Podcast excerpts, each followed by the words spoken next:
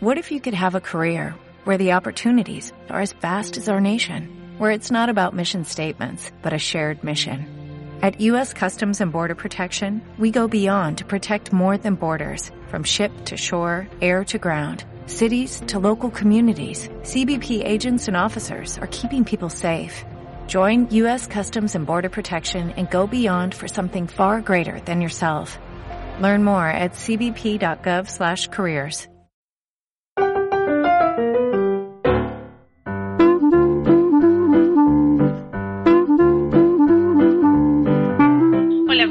tal? ¿Cómo les va? Aquí Paola Díaz de paoladíaz.net.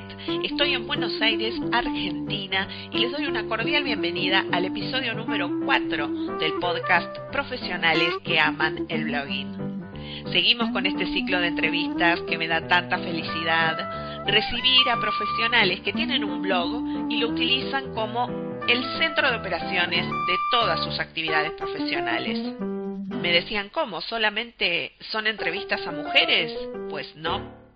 Aquí llega un caballero.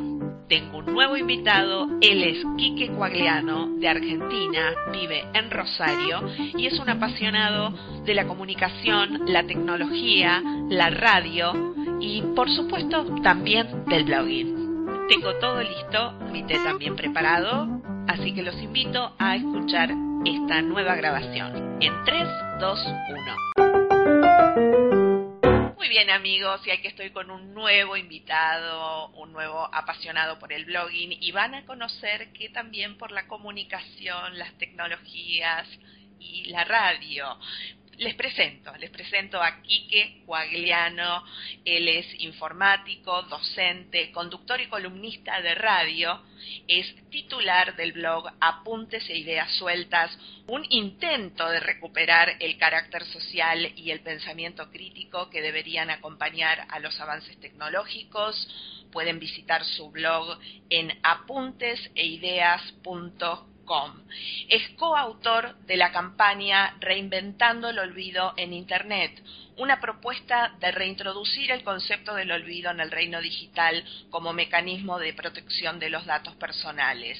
Sobre este tópico dicta charlas gratuitas en escuelas para la comunidad educativa. La campaña ha sido distinguida como Proyecto de Difusión Destacado del año 2015 en Derecho Informático por la Red Iberoamericana El Derecho Informático. Desarrolla charlas y talleres para docentes sobre el uso de las TIC en la educación, sobre e-learning, cursos para adultos. Además es consultor para el desarrollo de aulas virtuales en instituciones educativas de la ciudad de Rosario. Es productor y conductor de Gigantes Gentiles, la buena música que nos escucha. Es un programa que lo pueden seguir, lo pueden escuchar por FMAZ 92.7 MHz de Rosario y seguir el blog también del programa, gigantesgentiles.com.ar. Y escribe en el blog literario Nidos con Palabras y en Me Pertenece, un blog colaborativo sobre música. Desde marzo de 2010 es coordinador del proyecto Radio Colaborativa Virtual, también lo pueden seguir en radiocolaborativa.com. Les dije que era un amante de la comunicación. Bienvenido, Quique. Gracias, Paula, muy amable. Este, mucha presentación, pero bueno, así todo suena a mucho, ¿no? No, muchas gracias, es un placer estar nuevamente en tu programa. La verdad que este tengo hermosos recuerdos de, aquella entrevista en la radio cuando estuve por Buenos Aires Así que cuando me invitaste a, conversar inmediatamente acepté porque creo que pueden surgir buenas cosas y que ayuden mucho a, los emprendedores y a gente que tenga ganas de hacer cosas, ¿no? Toda la, presentación merece y además eh, vieron amigos eh, es, un amante realmente de, la comunicación y todo lo que nos brinda Quique, así que le vamos a sacar todo el, jugo para que nos comparta todos sus tips y su experiencia.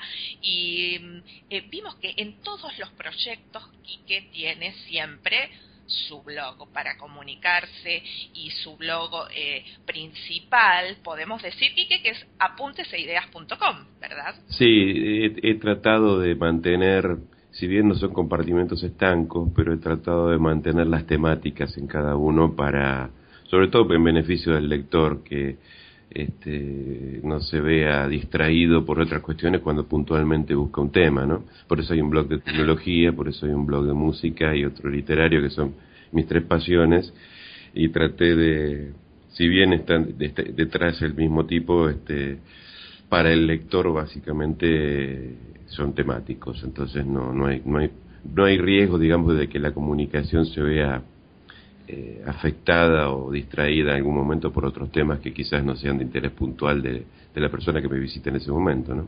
Eh, hablando de eh, este blog apunteseideas.com, ¿vos recordás cuándo y sobre todo por qué creaste ese blog?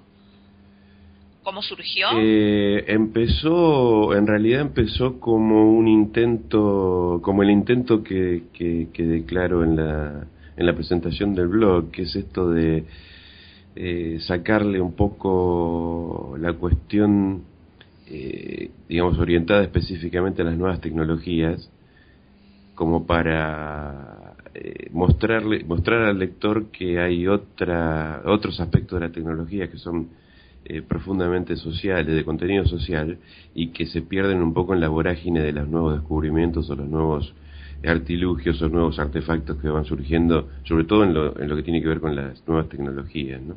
Entonces un poco la idea era esa, demostrar que la tecnología es más que una computadora, que la incluye. Este, al principio se llamó tecnología para todos, este, fue un poco este, tomando el curso hasta apuntes e ideas que era eh, la idea era esa, ¿no? De, de, establecer un dogma o, una, o la última verdad sobre el tema, sino tirar ideas como para debatir sobre eh, la importancia de la tecnología y sobre todo con una mirada crítica eh, que tiene grandes beneficios, pero también tiene cuestiones que hay que tener en cuenta, insisto, en el tema de lo social.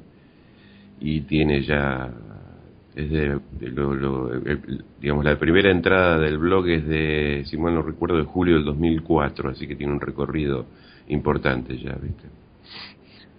un largo recorrido y, podemos decir que, eh, quiero decir sobre el tema de la tecnología, ¿no? Y esta mirada crítica eh, que compartís en el blog es totalmente cierto y levantamos la mano, ¿no?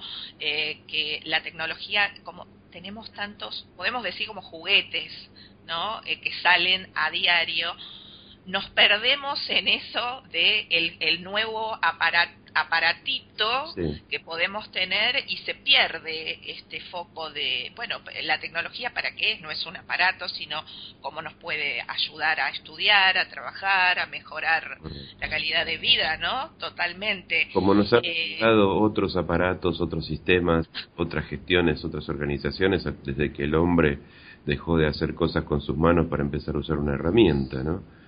Es decir, la mirada crítica tiene que ver con, no con no con una mirada este, de rechazo hacia la tecnología, ni tampoco criticona, sino la mirada desde el punto de vista crítico, es decir, sentarse o detenerse un momento y evaluar qué estamos haciendo con la tecnología y sobre todo el recorrido que la tecnología tiene en paralelo con la historia misma del hombre, ¿no? Entonces, este, quizás en otro momento, yo siempre lo cito a Héctor Ciapucio, que él dice que hasta los años 40, 50 la tecnología era, estaba pensada para, para mejorar la calidad de vida de la gente. Y con la aparición de todas estas nuevas tecnologías y la publicidad y algunas cuestiones más que se fueron dando, es como que en los últimos 30, 40 años la tecnología parece separarnos. Él usa una expresión muy crítica que es este, juguetes para ricos. Pero eso ah. fue la idea, ¿no? De cómo la tecnología en los últimos años sirve para distinguir, para distinguir mal, digo, no distinguir en el sentido de separar, de establecer diferencias. Cuando no sé, yo eh, siempre cito el caso de en mi, en mi casa cuando yo era chico había un solo televisor en creo que en toda la cuadra y mi abuela invitaba a los vecinos, ¿no? Porque era una especie de, de actividad en común porque era esa tecnología que llegaba, ¿viste? Y era un evento social totalmente. Siempre siempre tuvo las connotaciones sociales. Hoy estuve viendo un poco el tema este del debate de Uber, por ejemplo, y fíjate hasta qué punto la discusión es social, que perdemos de vista por enfatizar demasiado la cuestión tecnológica, perdemos de vista las, implicantes, las profundas implicancias sociales de cada avance tecnológico. Entonces estamos discutiendo a los, a los piedrazos como en la edad de, no sé, la peor edad de piedra del hombre, cuando en realidad se trata de un evento que está relacionado con una nueva tecnología a la cual va a haber que adaptarse, porque las tecnologías son eso, aparecen, primero y después aparece la legislación, aparecen los debates, siempre nos gana de mano en todo la tecnología nueva, ¿no? Pero si ya venimos con un hábito de crítica, de evaluación y de pensar la tecnología desde lo social, es mucho más fácil entender por qué suceden estas cosas. Totalmente. Creo que el debate de, Uber, que ya llegó acá a, nuestro a nuestra ciudad, en realidad Buenos Aires, ¿no? Eh, bueno, va a dar para, para seguir hablando un rato largo y, como ven, eh, amigos que nos están escuchando, es más que delicioso eh, todos los temas, no solo los temas, sino cómo los aborda a estos temas de la tecnología, Quique, por eso desde ya la nueva invitación a seguirlo en apunteseideas.com. Y perdón, Quique, y estábamos diciendo en la previa, y también hay una puedo decir como una continuación del debate que se pueda generar en tu blog, en tu Facebook. Sí, yo eh, con Facebook tengo una, relación este, muy especial. Pensé que me ibas a decir de amor-odio. Eh, sí, lo, iba, lo pensé, te juro que lo pensé, pero no quiero ponerlo en esos términos porque en realidad me ha sido muy útil para difundir algunas actividades y demás. Entre comillas, lo de amor-odio. Claro pero eh, no publico nada que tenga que ver con lo personal. Es un perfil absolutamente. El mío personal es de trabajo, hablo de tecnología. Después tengo algunos grupos creados para hablar de unos temas puntuales, como los programas de radio y eso. Pero en realidad me parece que es una herramienta maravillosa desde el momento en que podemos usarla para, para publicar. a ver, eh, ¿sabés que se me cruza con esto que me resulta últimamente bastante complejo, que es esta cosa de la costumbre que están teniendo los usuarios de Facebook de publicar o replicar en función de sus odios o de sus amores sin chequear las fuentes. Ay, tocaste un tema. Entonces, este, yo estoy tratando de, digo, no quiero decir educar en el tema, simplemente ayudar a la gente a darse cuenta que no puede, que es una herramienta muy valiosa y que publicar sin chequear es bastardearla, publicar cosas que otros dicen sin chequear la fuente, ¿no? Y un poco yo lo uso también para eso, pero todo lo que yo publico tiene que ver con el trabajo, está recontra chequeado. Algún par de veces me he equivocado porque por confiarme demasiado en la fuente y siempre me sirve como lección para este, recordar que justamente tengo que chequear lo que publico, ¿no? Eh, los buenos maestros de periodismo dicen que hay que chequear cada fuente tres veces, lo cual en este momento parece un, algo de modé, ¿no? Pero en realidad hay que sostener una cosa así, es decir, lo que publico en mi perfil creo que es creíble y es interesante desde el momento en que justamente queremos generar esto de una mirada eh, inteligente, una mirada crítica, una mirada consciente de hasta qué punto las tecnologías nos afectan, ¿no? Entonces, este, a veces publico frases nada más, pero que tienen que ver o que tienen un profundo contenido social y que justamente me ayuda a mostrar este lo que lo que yo creo que deberíamos o sobre aquello que deberíamos creo yo debatir.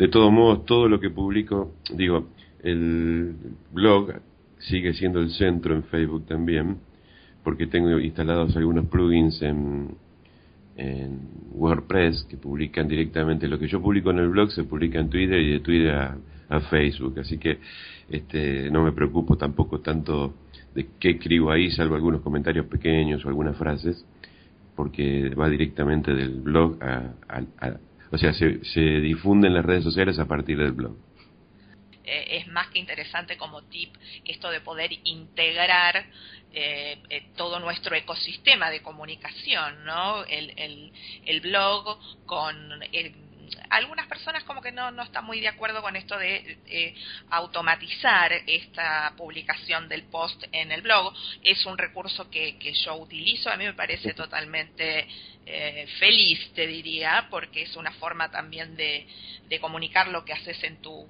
en tu canal profesional, como puede ser un blog. sí, además no se puede estar al tanto de todo lo que hay que publicar en todos los lugares. O sea, algo, de automatización ayuda. Yo tengo dos plugins que son muy interesantes de WordPress. Uno es este, uno que me envía, eh, se llama WP tu no bueno después te, después te paso bien el dato pero es un plugin es un plugin que se instala en WordPress y que publica desde WordPress a Twitter entonces este se hace vos después desde Twitter podés publicar en donde en, otra, en cualquier otra red social cargando la aplicación para eso no entonces va del, del publico en el blog inmediatamente sale disparado a Twitter y de Twitter sale disparado a, Facebook entonces me libera, digamos, del trabajo de tener que andar publicando en, en cuanta red social anda por ahí.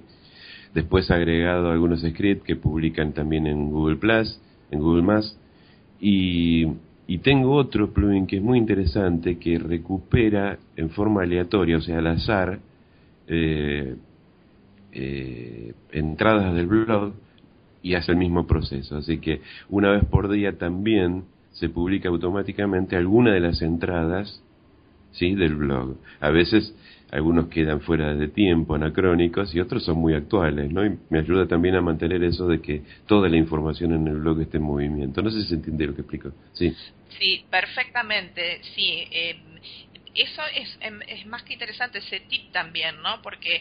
Eh, es verdad que hay algunos, según el tipo de blog ¿no? que tengas eh, armado, bueno, puede resultar, como vos decís, un poco, esto quedó desactualizado, ¿no? Uno lo puede ver. Pero eh, me parece que con tu contenido va totalmente, siempre hay que ajustarse al contenido que tiene uno en su blog, pero me parece que va totalmente con el contenido que tenés en tu blog. Y te pregunto, ¿en qué, qué, te, ¿en qué te benefició eh, tener un blog profesional? ¿Qué puertas sentís que te abrió?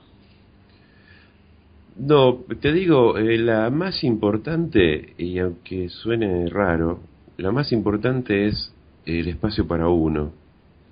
¿Sí? Sí. El blog abre, se podría decir que el blog es el padre de la generación 2.0, es decir, el, la Internet colaborativa. Hasta la aparición de los blogs, uno tenía que tener un sitio y publicar o estar en lugares más o menos especializados y el blog abre esta posibilidad de publicar. Así que yo te diría que la primera cuestión que me beneficia es esto de tener un espacio donde escribir. Que a mí me gusta mucho hacerlo. Entonces este, eh, me siento muy cómodo trabajando con el blog. Luego sí, claro, el presentar ideas, tener un espacio donde presentar ideas, este, bueno, abre las puertas a algunas cuestiones. La campaña sobre seguridad en Internet o algunas capacitaciones que he dado o algunas difusiones de ideas que me parecen piola este, darle la difusión que se merecen. Bueno, ese es el lugar ideal, el blog, digamos, ¿no? Este, me gusta mucho tenerlo y justamente usarlo para eso, ¿no? Para, para difundir ideas. Pero te diría que la primera razón es decir, bueno, finalmente aquellos que no tenemos acceso a los grandes medios o a posibilidades de este tipo editorial, tenemos un espacio donde escribir y después, bueno, el blog funciona de una manera muy democrática. Si sos bueno, sigue y se difunde, y si sos malo, cerralo y abrí otra cosa, o dedícate a otra cosa. eso, eso, es, eso es tal cual, eso es tal cual. Em, eh, vos veo que en, en, en este camino ¿no? De, del blogging, de la comunicación a través de esta web 2.0, eh, como vos decís, pasaste por distintas plataformas. ¿Cuál es tu plataforma favorita para crear un blog? Eh, la verdad que no tengo una favorita. Eh, no tengo una favorita. Yo, eh, yo soy de criterio, digo, a ver si sirve esta, esto, esto, esto como ayuda también. Creo que uno tiene que usar lo que le sirve. Eh, hoy recibí un mail, por ejemplo, de, una, de, un, de, un, de un blog de tecnología que, que yo sigo con algunas sugerencias sobre sitios para crear presentaciones este, para las conferencias y demás. Y eran 10 sitios, vi dos nada más. Y después pensé y digo, si yo el que uso me sirve, o sea, yo sigo investigando y sigo mirando y si algún día me sirve cambiaré, pero digo, uso lo que me sirve, porque una, uno de los problemas que se presenta también con estas nuevas tecnologías es cuánto abruma la cantidad de información y la cantidad de posibilidades. ¿Sí? Sí, eso es verdad. Eh, es, tal cual, la palabra es abrumante. Bueno, todo lo que hay. PowerPoint y nos andábamos fantásticos. Después apareció Prezi y nos gustó eso de la de, de casi la, la cuestión de los movimientos y de cosas volando por el aire. y ahora me tiran 10 más que son muy parecidas y digo, está bárbaro y yo las voy a investigar en algún momento, pero si uno se deja llevar por esa vorágine, termina usando un poco de todo. Eh, eh, aprendiz de mucho y capatas de nada, decía mi abuelito, ¿viste? este, entonces yo prefiero eso. Ahora, eh, por ejemplo, con apuntes e ideas me sirvió WordPress. ¿Por qué? Porque WordPress permite instalar en servidores propios. Entonces yo contraté una empresa de hosting para poder instalar ahí el blog y manejarlo a mi gusto, a mi criterio y modificarlo como a mí se me antojara y publicar y usar espacios y todo eso. O sea, tengo, mucha más libertad en algún sentido que la que tendría usando un, Word, un blog directamente de WordPress, ¿entiendes? Perfecto. bueno, Blogger, me sirve para una cosa rápida. Yo lo uso mucho con los chicos, por ejemplo, en el colegio, Blogger porque nos permite crear en el momento y resolver algunas necesidades de, por ejemplo, algún viaje que queremos registrar y ese tipo de cosas, pero Blogger es un sistema cerrado, es decir, yo uso lo que ellos me ofrecen y no puedo modificarlo. Exacto. Entonces, este, como te digo, es un poco, eh, si yo tuviera quisiera hacer lo mismo con los chicos con WordPress, WordPress tiene algunas complejidades que para el no iniciado son más arduas de entender que lo que es la, lo, llano que tiene Blogger. ¿Me, explico? Este, decía, eh, en esos casos usar Blogger porque los pibes entran investigando un poco, este, ya pueden, pueden usar el blog. Quizás otro tenga otro criterio, yo te digo lo, lo que yo veo y como yo lo uso, ¿no? Entonces, este, para esas cosas rapiditas donde se necesita nada más que tener un espacio o este, hacer circunstancialmente, no sé, con los chicos hacemos un blog para una muestra, para que la gente pueda navegarlo durante la muestra y el visitante, por ejemplo, en una muestra de la escuela lo pueda navegar mientras ellos lo presentan o ponerlo en una pantalla. Sí, hay otras herramientas, hablamos del blog específicamente y de los usos del blog. Para otras cosas hay otras herramientas, ¿no? Así que cada, cada herramienta, digamos, se uno lo ajusta a sus propias necesidades, más allá de las modas, más allá de la cantidad de ofertas y esas cosas. Eh, te digo que esta, esta pregunta es como la pregunta eh, tabú del podcast, profesionales que aman el blogging, porque bueno, no sé si vos sabes, Quique, que yo tengo mi corazón, me gusta Blogger, me parece que es, comparto 100%, es muy simple para iniciar eh, una, un, canal propio, un canal que en el que quieras compartir tus ideas, conectarte con otras personas, pero tengo mi corazón en WordPress también. Creo que es el espacio que te permite, el, perdón, la herramienta que te permite crear un espacio, compartir tus ideas, hacerlo a tu modo, como vos decís, instalarlo en tu hosting, ponerle el dominio. Es tuyo, la casa es tuya. En Blogger no. Totalmente de acuerdo, sí. La casa en Blogger no. Pero igual eh, eh, sí creo que, bueno, lo importante es elegir, eh, siempre hablamos de todas las, las herramientas, ¿no? Que, que hay, a algunos les gusta Joomla, bueno, hay, herramientas tenemos, tantas como para crear PowerPoint. el tema es elegir tal cual, lo que a uno le resulta como más cómodo y, y y, útil, útil a tu proyecto, ¿no? Tu proyecto cultural, de profesional. En realidad, eh, vos fíjate que en realidad esto tiene que ver con un modo o una, un medio de expresión. Digo, yo no trabajo con WordPress para hacer de WordPress, digamos, el objeto de, de admiración o de seguimiento, sino de los contenidos. Y en realidad toda la estética o toda la, todo el maquillaje tiene que ver con que sea agradable a la lectura de mi, de mi visitante, de mi lector, y nada más. Tal cual.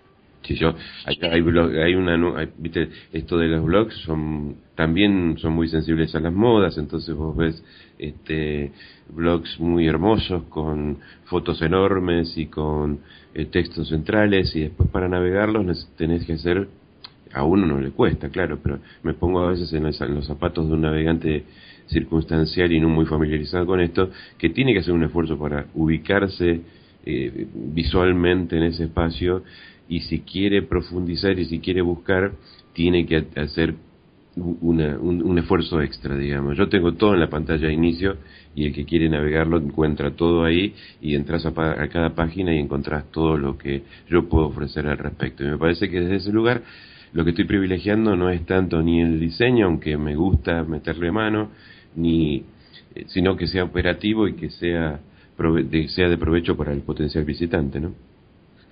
Sí, eh, la persona cuando visite tu casa se sienta no cómoda y no tenga que estar preguntándote a cada rato dónde queda cada cosa eh, y, muy hecho sobre el tema del diseño creo también no siempre hablamos de es un me quedo con, con tu frase no es lo que más te benefició es que creaste un blog y que resultó ser un espacio para vos para compartir lo que no sé lo que te apasiona que te apasiona tanto escribir y se nota eh, y que si tuvieras que darle un, una sola, un solo consejo o una sugerencia, una idea central a una persona, un profesional que suponete que tiene su blog, pero quiere darle como, pasar como un siguiente nivel, ¿no? Como mejorarlo. ¿Cuál sería esa sugerencia, ese tip de oro? Eh, no dejar de escribir no de escribir. Eh, yo tengo, hace poco tuve una charla con un amigo que tiene un blog que es excepcional y por distintas razones este, hacía bastante que no escribía. Y estuvimos hablando sobre ese tema, ¿no? Eh, hay, no hay que, hay que escribir, hay que escribir, hay escribir todo el tiempo. Es decir, eh, siempre que uno tenga algo para decir, obviamente, ¿no? Pero eh, no para rellenar, sino decir, eh, leo algo y me interesa, voy y lo publico en el blog. O leo algo y me llama la atención, o estoy pensando en algo, o me entró una frase y voy y lo publico en el blog. Hay, es, digo, la nobleza del blog tiene que ver con la fidelidad de uno. ¿Sí? el blog no funciona solo, por eso te digo que yo lo linkeo con Word, con Twitter, lo linkeo con Facebook y publico cosas desde ahí y si tengo que y si comento una noticia no publico la noticia, publico mi entrada en el blog para darle también este cierta cierto grado de difusión al blog, pero hay que atenderlo, es eh, es como es como una como todas las cosas, si lo atendés bien este funciona bárbaro. Es la casa que siempre hay que cuidarla, viste que a la casa siempre hay que hacerle algún arreglito, alguna cosa, pero... Eh, sí, yo creo que si uno, si, uno no lo mantiene, más vale esconderlo, sacarlo de circulación hasta que uno encuentre la motivación o el entusiasmo para volver a escribir y no dejarlo desactualizado de que uno entre y encuentre artículos de julio del 2014. Este es una herramienta muy noble que una uno de los costos que nos, uno de los precios que nos cobra es la fidelidad, ¿no? Entonces este, se desactualiza muy rápido. ¿Sabes por qué? Porque eh, hay infinidad de blogs abiertos.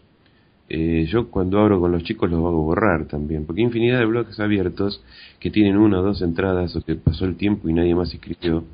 Y me parece que desvirtúa también, es contribuir a desvirtuar la calidad de la plataforma, ¿sí? el, no, el no actualizarlo.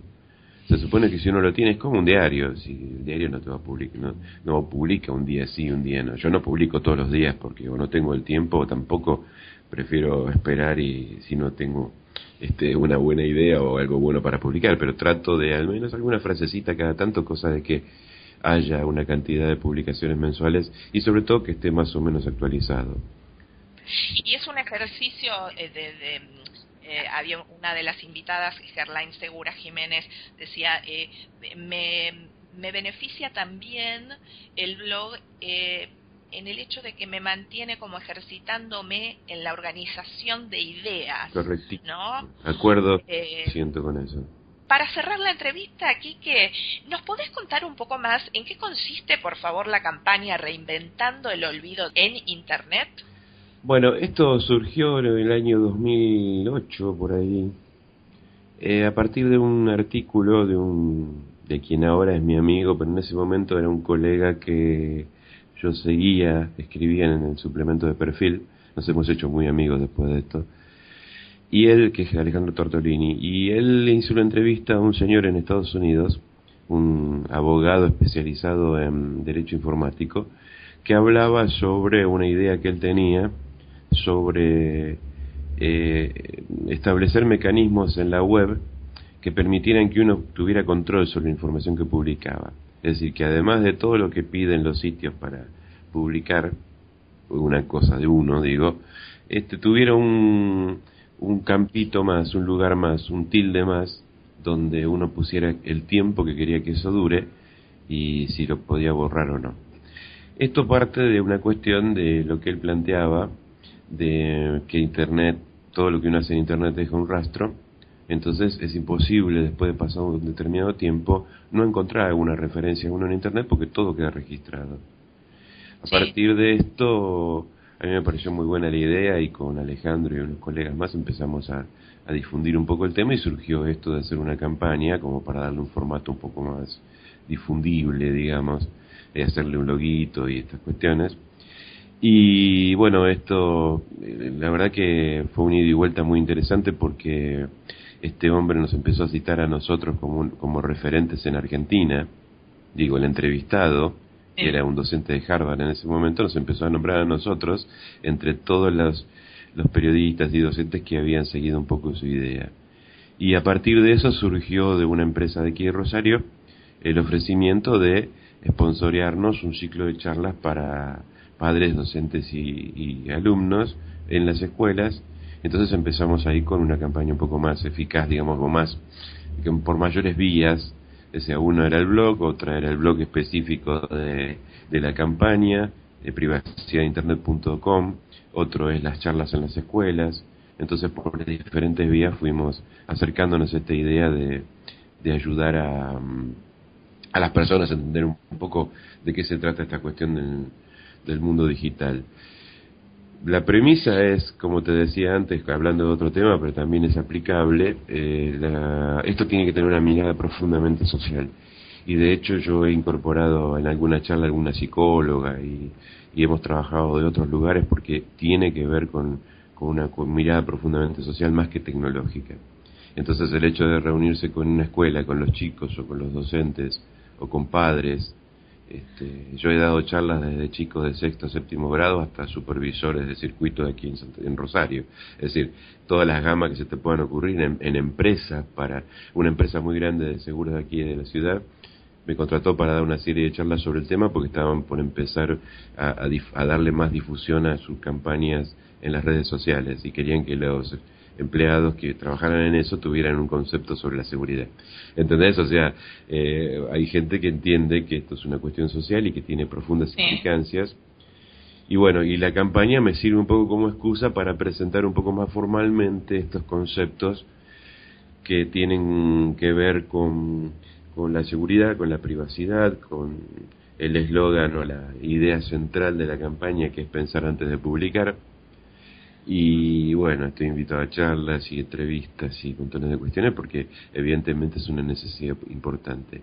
Y yo lo apunto a los chicos también, a los docentes primero porque son quizás los, los adultos formados que más tiempo pasan con los chicos, digo por esta cuestión simplemente de la escolaridad.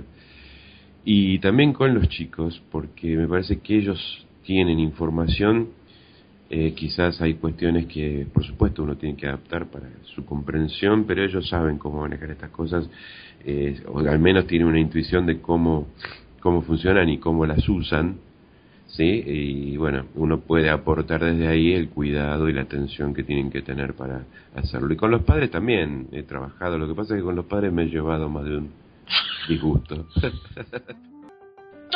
lo que nos contó Quique está en su casa, en una de sus casas eh, online, que es apunteseideas.com. vamos a dejarle a los amigos este, esta sugerencia tuya. Eh, el blog es un espacio para uno, dice Quique, y lo que nos sugiere, no dejemos de escribir. Gente, no dejemos de escribir. Mil gracias por participar de este proyecto. Siempre es un placer, Paola, y este, quedo a tu disposición, por supuesto, para, para cualquier otra ocasión en que te parezca que podamos charlar estas cosas tan interesantes. Y, por supuesto, eh, a tus oyentes que quieran hacer alguna pregunta, que quieran ampliar un poco más acerca de estos temas, yo siempre soy, este, siempre estoy dispuesto y, será un gusto atenderlos a todos. ¿eh? Muchísimas, muchísimas gracias de nuevo a ustedes amigos por escucharnos, por estar de ese lado y saben, ya saben, termina este episodio, yo me hago un tecito para celebrar esta hermosa entrevista y nos encontramos en el próximo episodio. Chao.